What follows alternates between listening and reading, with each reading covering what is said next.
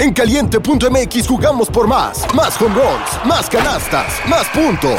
Vive cientos de deportes durante todo el año y los mejores eventos en vivo. Descarga la app, regístrate y obtén mil pesos de regalo. Caliente.mx, jugamos por más. Más diversión. Promoción para nuevos usuarios de GOV de GGSP 40497, solo mayores de edad. Términos y condiciones en caliente.mx.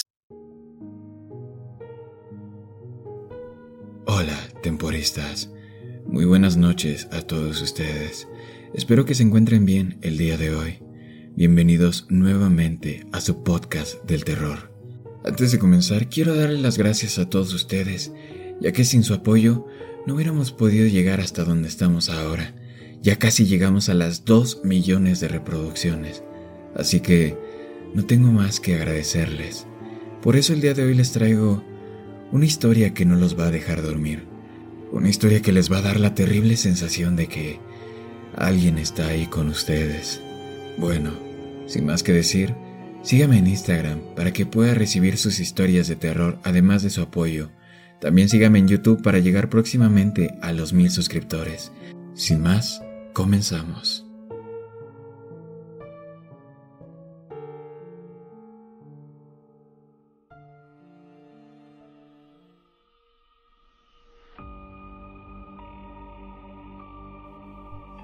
Desde que tengo memoria, mi padre ha tenido un miedo irracional a los mimos. Lo he visto reducirse a un desastre sudoroso con solo verlos. Nadie sabía por qué era así, ya que siempre lo ignoraba con enojo cada vez que le preguntaban al respecto, y pretendía que no le afectaba en lo absoluto. Si bien esto se había convertido en una broma corriente en la familia, Siempre tuve curiosidad sobre la razón detrás de esta pequeña peculiaridad suya. Bueno, esta Navidad finalmente logré que soltara la sopa, después de llenar su estómago con grandes cantidades de pastel y vino, y anoté su historia, casi palabra por palabra, en mi teléfono. Realmente es algo que te puedo decir que no puedo creer que lo esté mencionando ahora mismo. Suena extremadamente increíble, así que no te sorprendas si te acusan de inventarlo todo, ¿de acuerdo? ¿Por dónde empiezo? Esto fue exactamente lo que mi padre dijo. Bueno, sabes que vine a este país a principios de los años 90, ¿verdad? Fue un par de años antes de conocer y casarme con tu madre. Los tiempos eran difíciles para alguien como yo en ese entonces.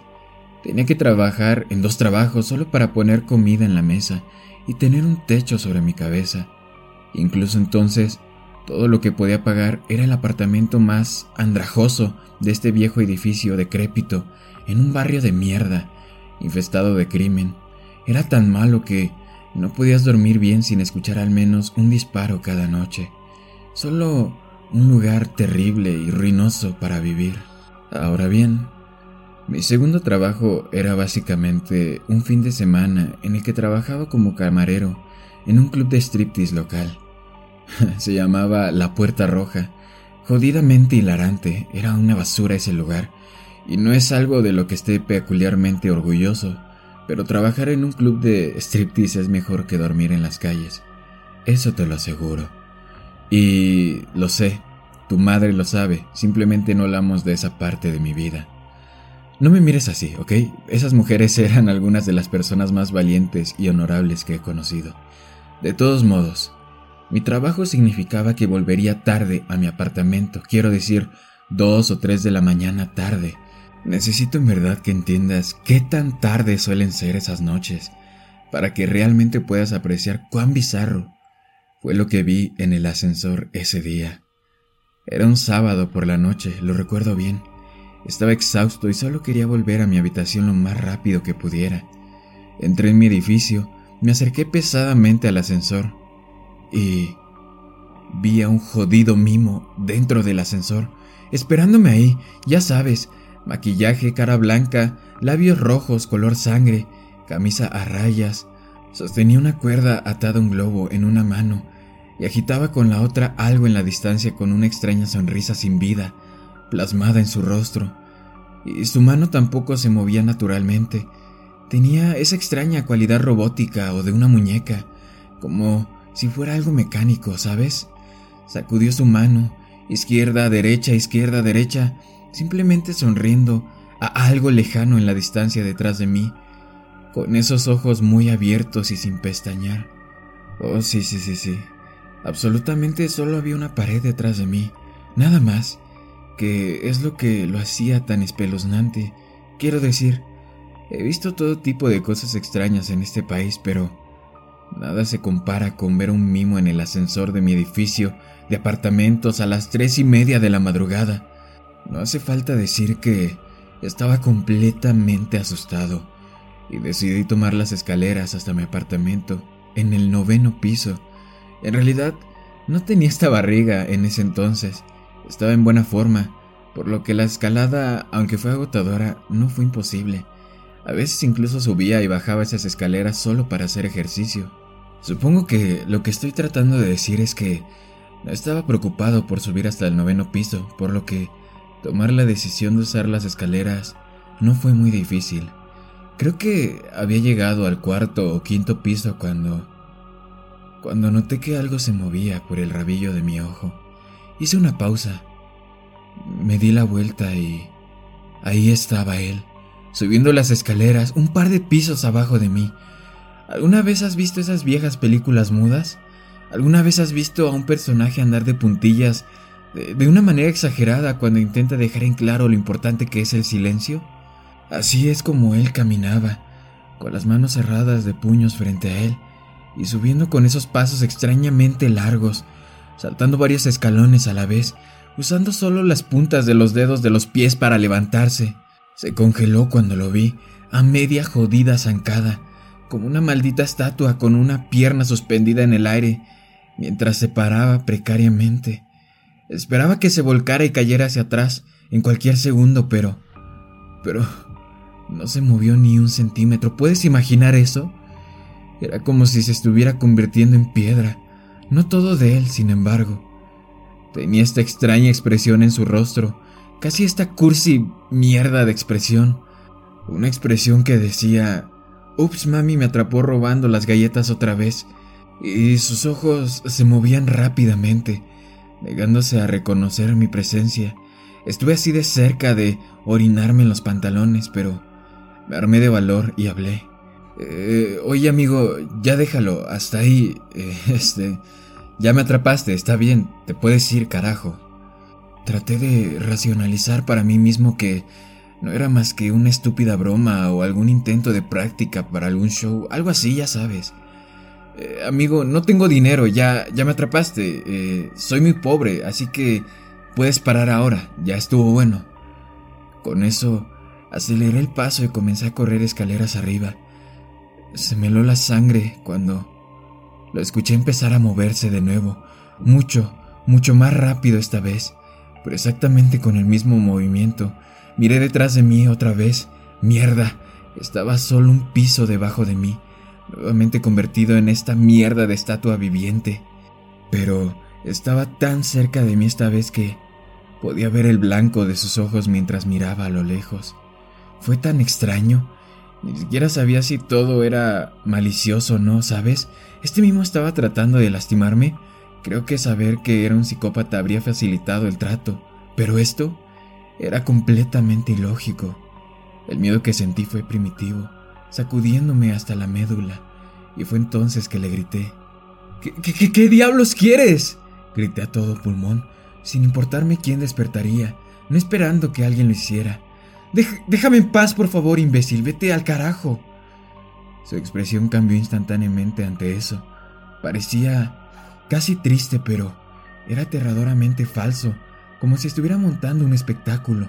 Su rostro cayó y levantó su mano para limpiar una lágrima inexistente. ¿Puedes imaginarlo? Como los mimos lo hacen en sus shows cuando se ponen tristes. Observé en un silencio atónito mientras él subía la barandilla de las escaleras. Y y saltaba antes de que pudiera abrir la boca. Grité y rápidamente me incliné sobre las escaleras para ver qué diablos había pasado. El mimo estaba tirado en el suelo, seis pisos más abajo, con las extremidades torcidas en ángulos extraños y tirado en un charco de sangre. Debí de pasar casi un minuto observando su cuerpo sin vida, preguntándome qué diablos acababa de pasar. En el fondo de mi mente Sabía que tenía que llamar a la policía o algo así, pero estaba demasiado sorprendido como para moverme. Fue una sensación de hormigueo en mi columna lo que me devolvió a la realidad. Esta extraña sensación de ser observado, como si miles de hormigas recorrieran tu espalda. Y fue entonces que miré escaleras encima de mí. Y no bromeo, hijo. Te lo juro que no bromeo. Ahí estaba, ese maldito mimo, mirando su propio cadáver con una expresión de asombro en su rostro. Estaba sosteniendo sus mejillas como esa pintura del grito, y su boca se había abierto con sus ojos amenazando con salirse de sus órbitas. Su cara estaba solo unos centímetros de la mía, y casi me oriné en los pantalones. ¿Ves mis manos ahora mismo? ¿Ves cómo tiemblan? Solo de pensar en esa noche. Imagina lo aterrorizado que debo haber estado en ese momento. Mi cuerpo acababa de apagarse, negándose a moverse, y ambos nos quedamos ahí, como estatuas, como una maldita instalación de arte viviente. Él fue el que se movió primero, después de aproximadamente medio minuto de estar completamente inmóvil. Sus ojos se movieron y finalmente se fijaron en los míos por primera vez esa noche.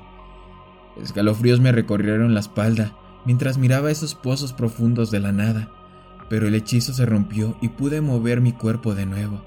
Tropecé y caí hacia atrás, pero rápidamente me puse de pie y corrí. Y seguí corriendo hasta que salí del edificio, sin preocuparme de si todavía me seguían y haciendo todo lo posible por mantenerme alejado del cuerpo que yacía en la planta baja. Me quedé despierto toda la noche. Tomé un café, en el primer café que abrí al amanecer.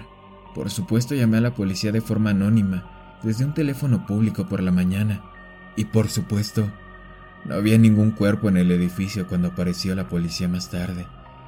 No soy un hombre muy religioso, pero sabía que esa mierda no era algo que la lógica pudiera explicar. Durante la siguiente semana me alejé de mi departamento tanto como pude. Solo iba ahí para ducharme y cambiarme de ropa. Pasaba las noches en casa de amigos después de poner las excusas más débiles imaginables.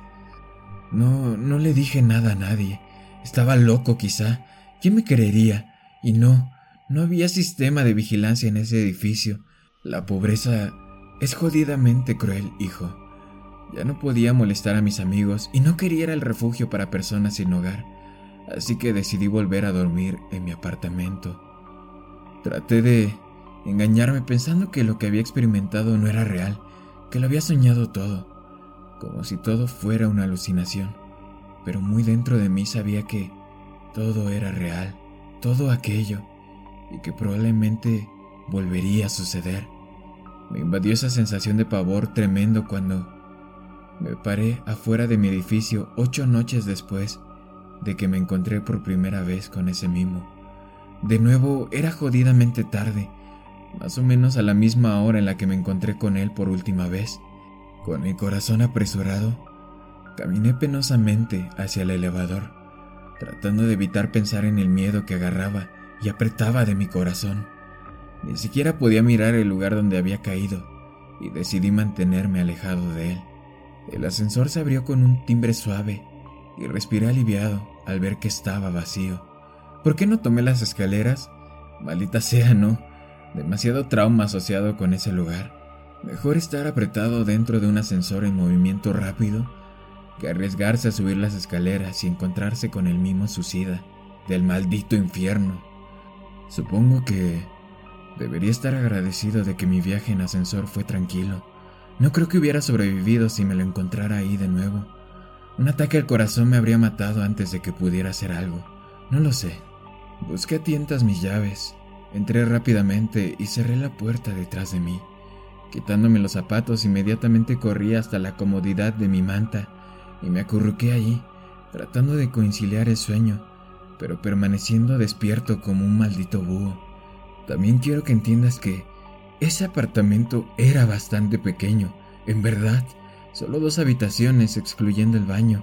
Se podía escuchar absolutamente todo lo que sucediera en cada rincón de la habitación. Sabes al punto que quiero llegar, ¿verdad? Pues algo pasó. Escuché un ruido, pero no dentro de la casa, estaba fuera de ella. Escuché algo crujiendo afuera de la puerta de mi casa e instintivamente supe que era él. Al principio pensé en quedarme ahí, en mi cama, pero el susurro no se detuvo. El miedo seguía creciendo dentro de mí y se estaba volviendo insoportable quedarme ahí. Mi corazón latía tan jodidamente rápido que temía que se me saliera por la boca. A la mierda, pensé en mis adentros, y me levanté para investigar. Y, por torpe, golpeé mi dedo del pie contra la pata de la cama y grité. Grave error, porque en cuanto hice ruido yo, los sonidos de afuera cesaron. Después de controlar mi dolor, me acerqué a la puerta tan suavemente como pude y miré por la mirilla.